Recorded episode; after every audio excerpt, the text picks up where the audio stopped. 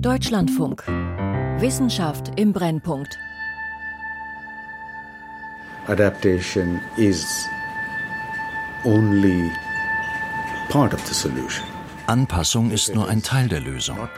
Wenn wir den Klimawandel nicht stoppen, wird Anpassung nicht reichen. Es ist eine Frage von Leben und Tod.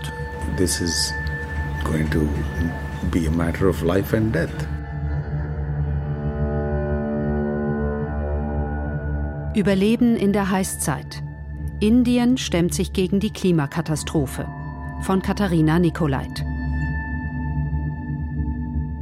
Seit 17 Jahren reise ich nach Indien.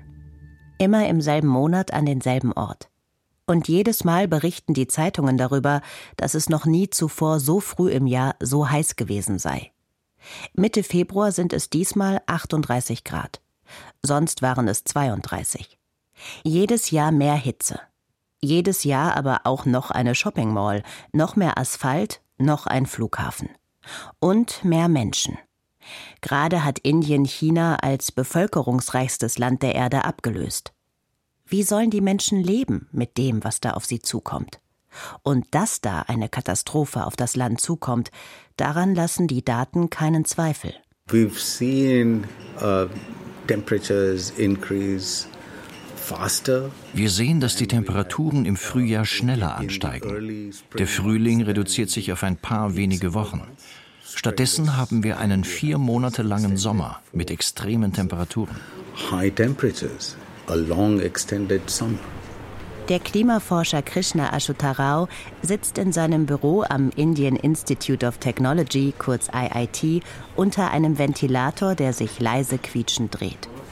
Er leitet das Zentrum für atmosphärische Studien und gehört zur Gruppe von Wissenschaftlern, die im März 2022 Alarm schlagen. Hitze und Trockenheit wurden kurz darauf so extrem, dass mancherorts Vögel verdurstet vom Himmel fielen. In Indien leiden die Menschen weiter unter einer ungewöhnlich frühen und extremen Hitzewelle. Seit Ende April ist es in einigen Regionen immer wieder bis zu 50 Grad heiß. Solche Hitze ist in Südasien jetzt nichts Ungewöhnliches. Ungewöhnlich ist allerdings, dass sie nicht erst im Hochsommer, sondern schon so früh im Jahr herrscht. Bereits seit März werden dort die höchsten Werte seit 1901 gemessen. Experten machen den Klimawandel dafür verantwortlich. Ein Jahr später studiert der Professor wieder seine Wetterkarten. Auch für diesen Sommer sieht es kaum besser aus. For the last one month we've already had some heatwave warnings in the states of Gujarat. Im letzten Monat hatten wir bereits eine Hitzewelle in Gujarat und vor ein paar Tagen wurden in Mumbai 39,5 Grad gemessen. Wir sehen also jetzt schon alle Anzeichen für einen verfrühten heißen Sommer. Ist das die neue Normalität? Ich glaube ja. Und das wird sich auch nicht ändern. That's, that's not going away. I think adaptation is an important part of what we need to do. Wir müssen uns anpassen. Aber es gibt Grenzen. Wir können uns nicht an jede Veränderung anpassen. Adapt to every change that happens. There are limits to it. Wer sich die Temperaturen einer Hitzewelle anschaut, achtet unwillkürlich zuerst auf die Spitzenwerte. Und ja, bei 48 Grad draußen zu sein, ist krass. Bei dieser Temperatur fühlt sich der Wind an, als halte man sein Gesicht in einen auf höchste Stufe gestellten Föhn. Doch Krishna Ashutarao sorgt sich um etwas anderes viel mehr. What we are seeing is that nighttime temperatures actually are increasing uh, die nächtlichen Temperaturen steigen schneller an als die Tagestemperaturen. Es bleibt auch nachts heiß, 35, 40 Grad. Und die Abkühlung, auf die man sich gefreut hat, kommt einfach nicht. Wenn der Körper sich zu lange nicht von der Hitze erholen kann, hat das ernsthafte Folgen. Indien war schon immer ein heißes Land. Doch mit der Klimaerhitzung kratzen die Temperaturen immer mehr an dem Limit, an das sich die Menschen noch anpassen können. Schon nach dem extremen Sommer von 2015 lag die Übersterblichkeit bei 24.000 Menschen, sagt der Klimaforscher. Weil diese Hitzewellen häufiger werden und größere Regionen betreffen, wirken sie sich auf alles aus, was wir tun. This has implications for everything, everything that we do. Indien ist ein Land, das sich entwickelt, in dem viel gebaut wird. Das erfordert physische Arbeit. Wenn die Menschen bei diesen Temperaturen schwere körperliche Arbeit verrichten müssen, hat das nicht nur Konsequenzen für ihre Gesundheit, sondern auch für die Produktivität. Also es sind vor allem die einfachen Leute, die unter der Hitze leiden. Menschen, die nicht in Büros, sondern unter freiem Himmel arbeiten müssen. Bei meinen Reisen durch Indien erlebe ich, dass die Bauern bereits im Morgengrauen aufs Feld gehen, weil es am späten Vormittag einfach zu heiß wird. Ein Weber erzählte mir, dass er sich inzwischen im Sommer nachts an seinen Webstuhl setzt, weil in der Hitze des Tages die Fäden schneller reißen. Krishna Ashutharao sieht nicht nur das Wirtschaftswachstum Indiens in Gefahr, sondern fürchtet auch um die Bildung. Wenn es heißer wird, sind das alles andere als ideale Bedingungen, um sich zu konzentrieren und gut zu lernen. Es braucht also Klimaanlagen für alle?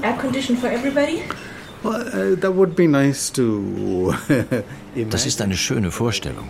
Aber wir wissen natürlich, dass Klimaanlagen für alle Wunschdenken sind. I don't think it's feasible.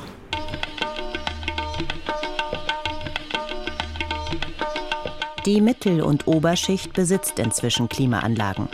Aber das reicht schon jetzt, um die Stromversorgung in den Städten im Sommer regelmäßig zusammenbrechen zu lassen. Es braucht andere Lösungen, nachhaltige. And if you make the school air condition.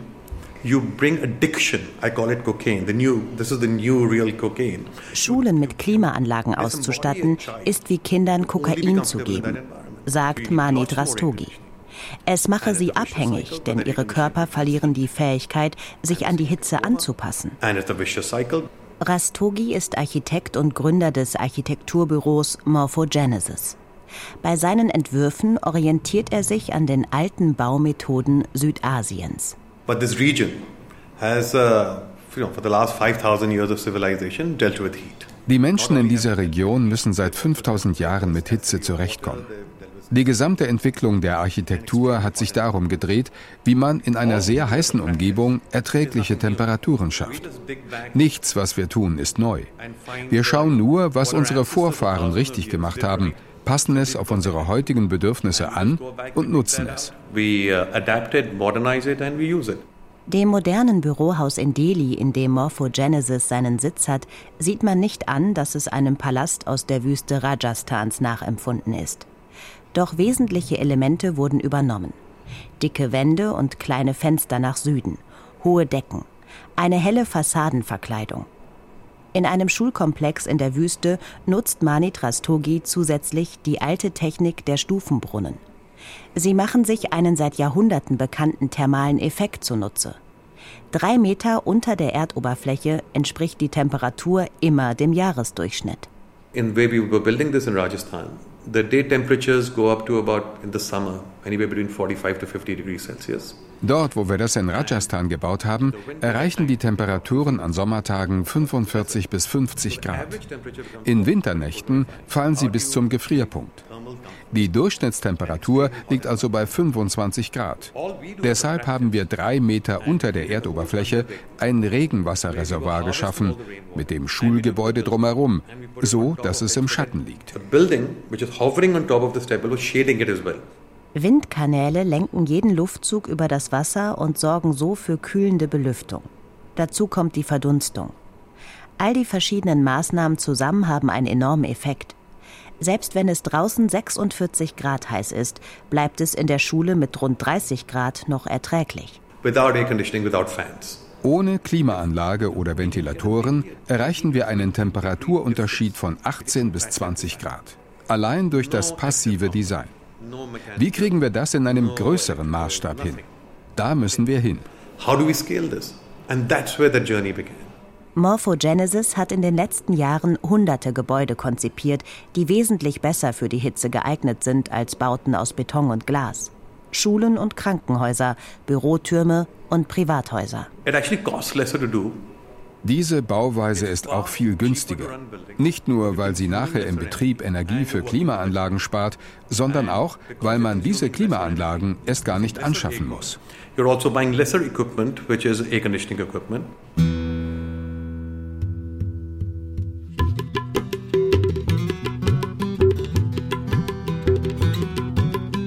Wenn es im Sommer in Delhi heiß wird, setzt jeden Tag am späten Nachmittag eine kleine Völkerwanderung ein.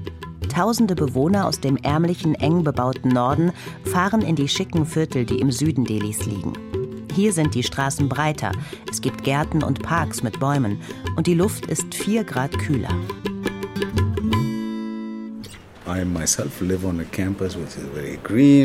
Ich lebe selber auf einem Campus, der sehr grün ist, viele offene Flächen und wenig Bebauung hat. In dem Moment, wo wir das Gelände betreten, fühlen wir, dass die Temperatur sinkt.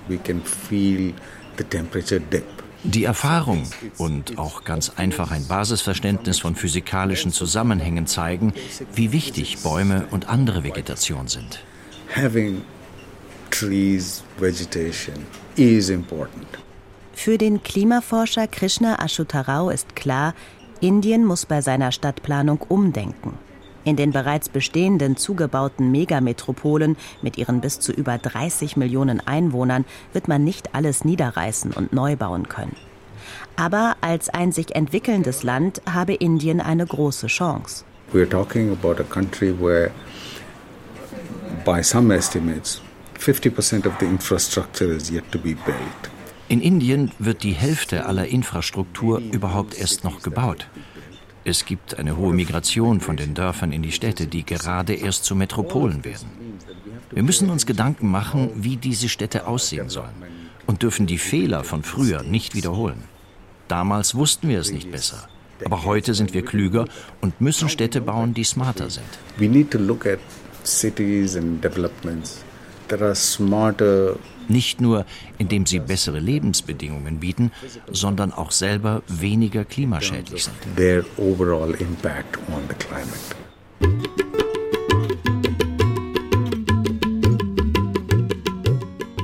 Mit der Climate Smart City Mission will Indien seine Städte an den Klimawandel anpassen. Einige Städte haben Apps entwickelt, die vor Hitzewellen warnen. Dann werden in den Kellern städtischer Gebäude oder in U-Bahnhöfen Hitzeschutzräume eingerichtet. Und wer mit offenen Augen durch Delhi fährt, entdeckt etwa an Brückenpfeilern hunderte Töpfe mit Grünpflanzen.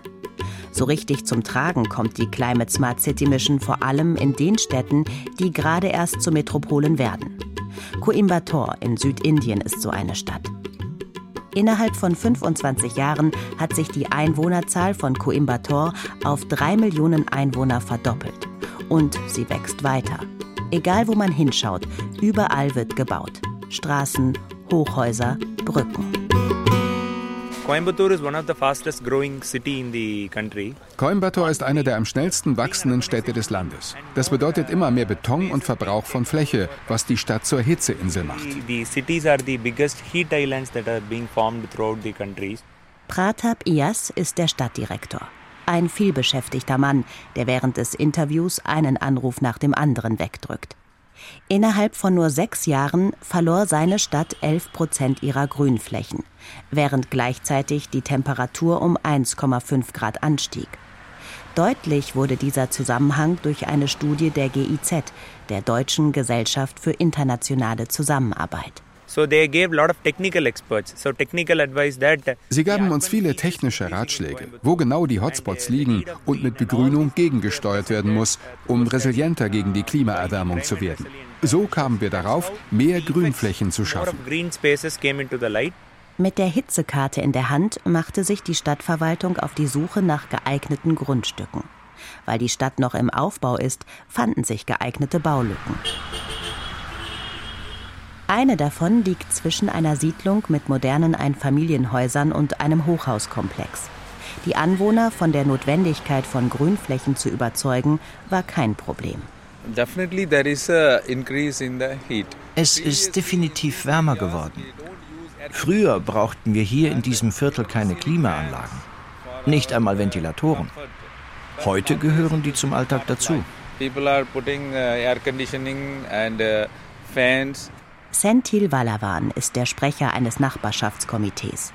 Auf einer Fläche so groß wie ein Handballplatz haben sie ein Wäldchen angepflanzt. When the plantation comes, so we all of us come as a team and we do the plantations. Als gepflanzt wurde, haben wir alle mitgeholfen. Wir kümmern uns auch um die tägliche Bewässerung. Und am Wochenende jäten wir gemeinsam das Unkraut. Ich denke, wenn diese Bäume groß sind, werden wir einen Unterschied spüren.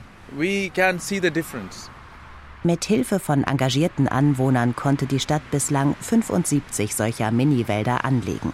Es sollen noch deutlich mehr werden. Dort, wo sich die Nachbarschaft engagiert, gedeihen die Pflanzungen besonders gut. So liebevoll wie sich Anwohner mancherorts um ihr kleines Wäldchen kümmern, kann es auf großen Feldern nicht zugehen. Für die Vegetation sind Hitze und Dürre ein doppeltes Menetekel, sagt der Klimaforscher Ashuta Rao. Last year, for example, Letztes Jahr hat die Hitze während der Reifezeit des Weizens eingesetzt. Die Ernte fiel deutlich geringer aus und Indien hat den Export von Weizen verboten. Zusammen mit dem Ukraine-Krieg führte das zu einer globalen Krise.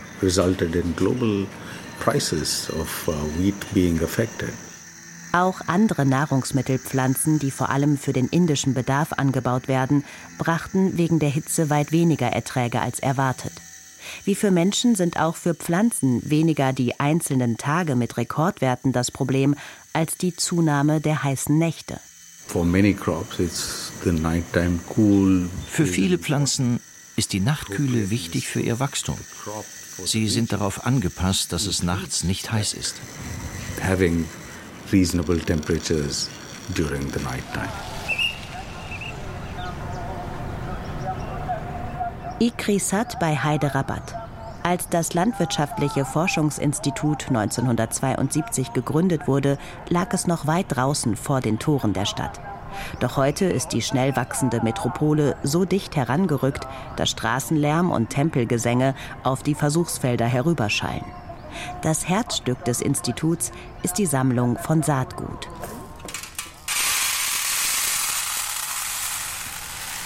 just by the sound you can hear the variety. yeah, there are people who are expert Ihr Leiter ist Kuldeep Singh. Die verschieden großen Körner machen unterschiedliche Geräusche. Wie viele Sorten Hirse haben Sie hier gesammelt? Über 78.000. Wir erhalten sie für die Nachwelt. Lange ging es im Ikrisat darum, den Nährstoffgehalt von Reis, Linsen oder Erdnüssen durch gezielte Züchtung zu erhöhen. Heute steht die Anpassung an den Klimawandel im Vordergrund. See, Ikrisat is working on a group of uh, millets and all these crops. They're primarily adapted to the drylands. Wir arbeiten mit Hirsesorten, die in erster Linie an die Trockenheit angepasst sind. Perlhirse beispielsweise gedeiht selbst bei 45 bis 50 Grad Hitze. In Gegenden, wo es heute noch kühler ist, werden diese Sorten, wenn die Temperaturen steigen, garantiert ihre Nische finden. Indien hat 2023 zum Jahr der Hirse erklärt und wirbt in Zeitungen und auf großen Plakaten für Anbau und Konsum. Weil die Hirse mit ihren langen Wurzeln auch tiefer liegende feuchte Erdschichten erreicht, kommt sie gut mit Trockenheit zurecht. Zusätzlich versucht Ikrisat, Gene für Trockenresistenz einzukreuzen. Das macht die Kulturpflanze noch robuster. Aber wenn es ein, zwei Monate lang nicht regnet, wird es schwierig. Die Möglichkeit zur Anpassung ist beschränkt. Wir müssen darauf achten, dass wir bestimmte Grenzen nicht überschreiten und die Kontrolle verlieren. Ensuring that our planet does not exceed certain limits beyond which we will not have any control. Wenn die Klimaerwärmung weiter voranschreitet, werden nicht nur die Felder trockener, sondern auch die sieben großen Ströme, die in Indien seit jeher als heilig gelten. Der Ganges und die anderen im Himalaya entspringenden Flüsse werden von den Gletschern gespeist. Deren Zukunft aber hängt ganz entscheidend an der Einhaltung der Klimaziele. Bei plus 1,5 Grad gegenüber dem vorindustriellen Zeitalter wird bis zum Ende des Jahrhunderts ein Drittel dieser Gletscher verschwinden. Bei plus 2 Grad sind es bereits zwei Drittel. Alleine in Indien hängt das Leben von 800 Millionen Menschen an den eisigen Wasservorräten. Im Süden werden die Flüsse vom Grundwasser und vom Regen gespeist. Bleibt der aus, schrumpfen diese Lebensadern und verschwinden manchmal sogar ganz. 2016 bin ich mit meinem Mann, der Fotograf ist, durch Südindien gereist, um den Kaveri zu porträtieren. Die Tempel an seinen Ufern fanden wir, doch anstatt eines Flusses zog sich nur ein sandiger Streifen quer durch den Bundesstaat Tamil Nadu. Gleichzeitig war der Staudamm im Nachbarstaat Karnataka recht gut gefüllt. This is already leading to many water conflicts. Wir sehen bereits Konflikte ums Wasser. Manche gibt es schon länger, aber ich sehe neue Konflikte heraufziehen. Ich und viele Kollegen, die sich mit den Veränderungen im Wasserhaushalt befassen, halten das für ein sehr ernstes Thema. We find it actually quite a serious issue. Der Klimaforscher Krishna Ashutarao kann aus dem Stand mehrere Regionen aufzählen, in denen derzeit um das Wasser gestritten wird. Indiens Wasserversorgung hängt neben den Gletschern vor allem vom Regen ab. Unterm Strich fällt heute nicht weniger als früher. Doch die Wetterextreme des Klimawandels lassen in kürzester Zeit riesige Mengen Wasser auf die ausgetrocknete Erde stürzen. The water runs off and results in more.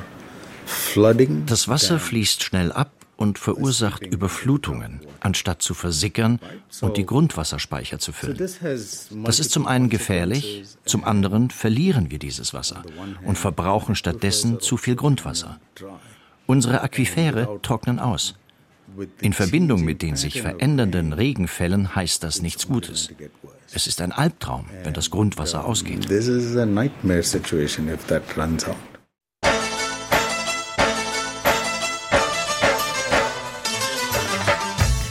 In Südindien, in der Nähe der Stadt Ramanathapuram, ein paar Kilometer vom Golf von Bengalen entfernt, ist dieser Albtraum bereits Realität. Eine Gruppe von Frauen steht an einem Wasserreservoir, dessen Spiegel gut zwei Meter unterhalb der Uferbefestigung liegt. Ihre bunten Saris und klirrenden Armreifen stehen im krassen Gegensatz zu ihren besorgten Gesichtern. வெளியே வர முடியாது இருந்துச்சு இப்போ இந்த தண்ணி இதை விட்டு வெளியவே வரல Letztes Jahr gab es genug Regen. Da war dieser Teich voll und wir konnten unsere Felder bewässern. Aber dieses Jahr hat es noch kaum geregnet und unsere Felder sind trocken.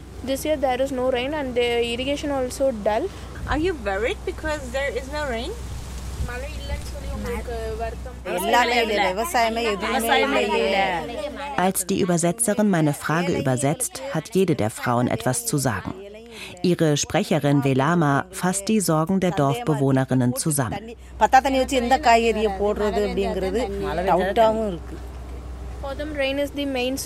Regen ist unsere wichtigste Quelle. Ohne Regen keine Bewässerung, ohne Bewässerung kein Anbau und kein Einkommen.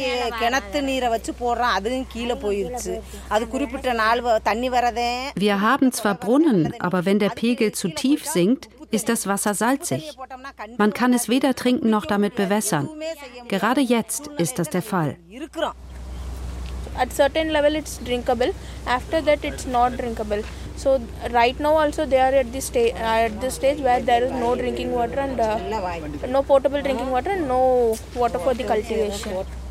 Der Dorfvorsteher Purnave lässt nun Wasser mit Tankwagen holen. Alle zehn Tage einmal, ein Dorf an den Ufern des Kaveri erlaubt ihm, die Brunnen zu nutzen. Noch. Bleibt der Regen weiter aus, wird der Fluss wie vor fünf Jahren wieder trocken fallen und der Wasserspiegel in den Brunnen an seinen Ufern sinken. Dann wird das Dorf wohl nicht mehr so großzügig sein. Wenn das passiert, müssen wir überlegen, wie wir das Wasser entsalzen und in Trinkwasser verwandeln können. Wasser zu entsalzen ist so, wie Luft mit Klimaanlagen zu kühlen. Teuer und energieintensiv. Und damit keine Lösung für ein Land mit 1,4 Milliarden Einwohnern. Es bleibt nur eines. Den heftigen Monsun auffangen und damit den Grundwasserspiegel wieder anheben. That's something that is easier said than done. Das ist einfacher gesagt als getan. Denn es ist ein langsamer Vorgang. Und Indien ist ein riesiges Land. Diese Maßnahmen überall umzusetzen, ist eine enorme Herausforderung. Is going to be an enormous challenge. Bhavani, die das Gespräch mit den Frauen aus dem Dorf übersetzt hat, arbeitet für die Swaminathan Research Foundation. Die Stiftung setzt sich für die Verbesserung der Lebensbedingungen im ländlichen Indien ein. Um den Wasserhaushalt zu stabilisieren, hat die Hydrologin drei verschiedene Maßnahmen in petto. Die erste hat Bürgermeister Purnave bereits umgesetzt. Er ließ den Dorfteich, der als Viehtränke und Wasserreservoir dient, entschlicken und vertiefen, um darin mehr Regen sammeln zu können. Das ist natürlich wichtig, um Felder bewässern zu können, aber Bhavani geht es dabei in erster Linie um etwas anderes. Wenn wir so viel Regen sammeln können, dass der Teich ein Jahr lang nicht trocken fällt, kann das Wasser versickern und das Grundwasser auffüllen.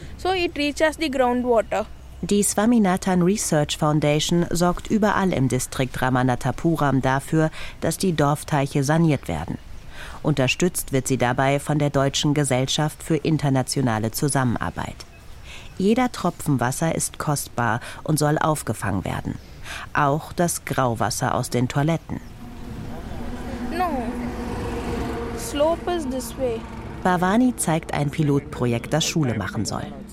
Statt wie früher in offenen Kanälen in den nächsten Fluss geleitet zu werden, führen nun Abwasserrohre von 35 Häusern zu einer Sickergrube. Das verbessert nicht nur die Hygiene. Das Wasser wird hier gesammelt und versickert dann durch mehrere Schichten verschiedenen Gesteins, die es reinigen. So erreicht es das Grundwasser, ohne es zu verschmutzen und füllt das Reservoir auf. Am mühsamsten ist Bhavanis wichtigste Maßnahme Aufforstung.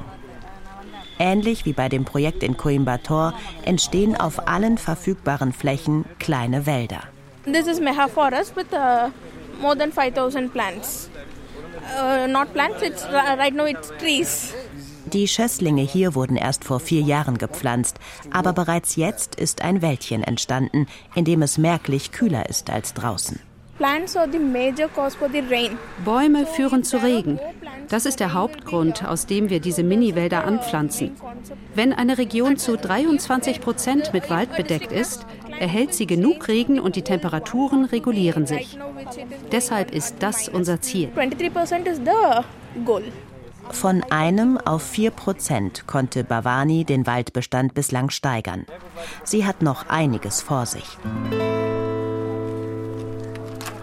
Bei allen Entscheidungen, die in Indien getroffen werden, müssten künftig Klima und Umwelt mitgedacht werden, meint der Klimaforscher Krishna Ashutharao. The environment is not this sort of uh, die Umwelt beeinflusst, wie viel Wasser wir haben und all das. Wir betrachten sie bislang als zweitrangig. Aber ich denke, das können wir uns nicht mehr leisten. And I think, you know, uh, we can't afford to do that anymore. Das betrifft auch und besonders die Energiegewinnung. In den nächsten 15 Jahren wird sich Indiens Energiebedarf verdoppeln.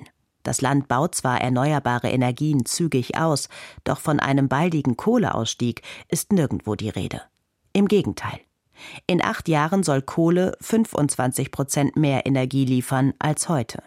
We need to think of adaptation, but we cannot rely on adaptation alone. Wir müssen uns an den Klimawandel anpassen. Aber das alleine wird nicht reichen. Wir müssen den Klimawandel abschwächen. Leider ist das in der Politik verpönt und wird immer wieder aufgeschoben. Delaying on different people's and governments' part. In dem Schwellenland Indien mit seinem großen Nachholbedarf an Entwicklung und Konsum kommt Wirtschaftswachstum bei vielen weit vor dem Klimaschutz. Doch die Bevölkerung ist auch jung und gebildet. Krishna Ashutharao jedenfalls versucht optimistisch zu bleiben. My hope and my vision is that enough of us recognize the follies of Meine Hoffnung ist, dass genügend von uns den Wahnsinn unserer Entwicklung begreifen, dass wir als Spezies die Fähigkeit haben zu lernen und die Dinge besser zu machen. Ich hoffe, dass die junge Generation das erkennt und unsere Fehler vermeidet. Andernfalls sind wir verloren. Otherwise, we as a species are doomed.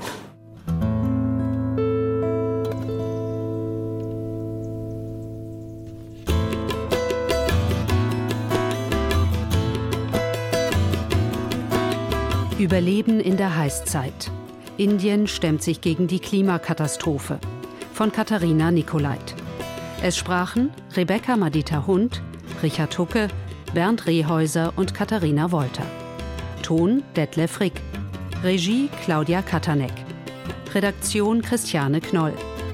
Eine Produktion des Deutschlandfunks 2023.